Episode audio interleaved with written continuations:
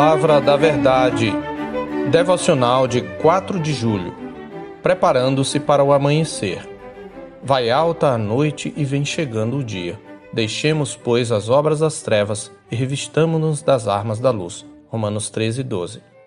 Na canção Olhos Vermelhos, do cantor e compositor paulista Guilherme Arantes, há um trecho do refrão que diz: O mundo vive à noite.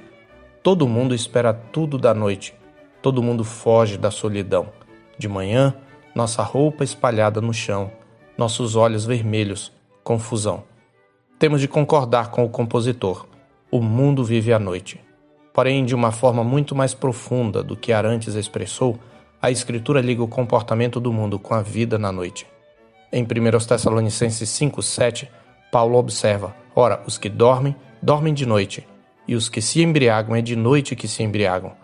O mundo prefere a noite porque a noite esconde suas perversões, como está escrito em João 3, 19 e 20.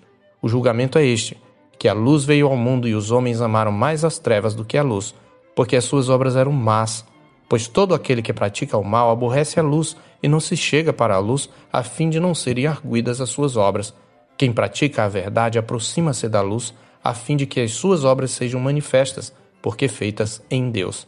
O mundo é como o rapazinho na rua da casa da mulher adúltera, que ia e vinha pela rua junto à esquina da mulher estranha e seguia o caminho da sua casa, à tarde do dia, no crepúsculo, na escuridão da noite, nas trevas, conforme Provérbios 7, versos 8 e 9. Na Escritura, as trevas são um símbolo do pecado e da ignorância culpável em que vivem os ímpios. Em 1 de João 1, 5 e 6 está escrito: Ora, a mensagem que da parte dele temos ouvido e vos anunciamos é esta: que Deus é luz e não há nele treva nenhuma. Se dissermos que mantemos comunhão com ele e andarmos nas trevas, mentimos e não praticamos a verdade. Na sequência, João ensina sobre a realidade do pecado. A imagem da noite no texto da nossa meditação descreve implicitamente a condição atual da história humana como um estado de trevas. No presente, ainda o pecado eventualmente nos derruba e ainda a morte nos assombra. Contudo, o texto da nossa meditação declara que, ao mesmo tempo, a história caminha para um amanhecer. Vai alta a noite e vem chegando o dia, declara Paulo. Para os que são de Cristo Jesus, isto significa que a nossa salvação está agora mais perto do que quando no princípio cremos, conforme o verso 11. Você vive na expectativa da vinda de Cristo ou sua esperança se limita às coisas desta vida? A vida que você leva evidencia qual dessas duas opções representa a sua perspectiva. A proximidade crescente da vinda de Cristo demanda de nós três atitudes. Primeiro, somos instados a despertar do sono espiritual, conforme o verso 11a. E digo isto a vós outros que conheceis o tempo, já é hora de vos despertardes do sono. Isto significa deixar de viver com foco apenas nas coisas desta vida, como se este fosse o nosso lar e viver com foco na eternidade. Em segundo lugar, somos exortados a deixar as obras das trevas. Isto significa abandonar os velhos padrões de comportamento, conforme Paulo explica no verso 13.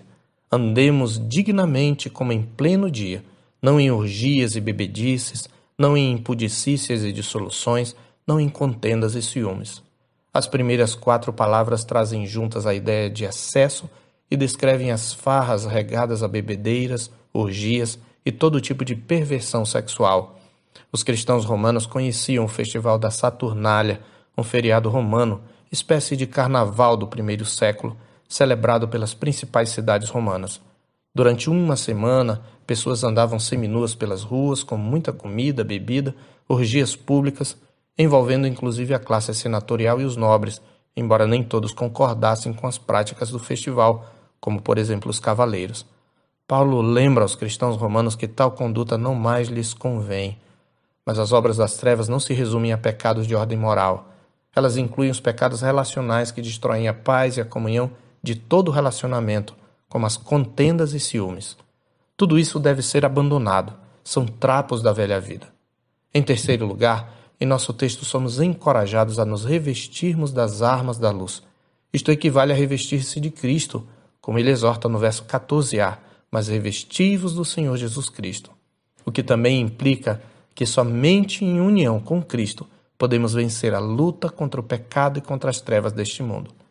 E revestir-se de Cristo também diz respeito a não alimentar os desejos de nossa natureza pecaminosa, conforme ele conclui, e nada disponhais para a carne no tocante às suas concupiscências. O mundo vive à noite.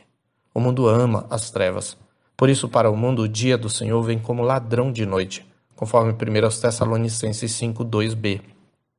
Aqueles, porém, que um dia conheceram a luz do mundo, Cristo, não amam a noite, mas o dia, como está também escrito em 1 Tessalonicenses 5, versos 4 e 5.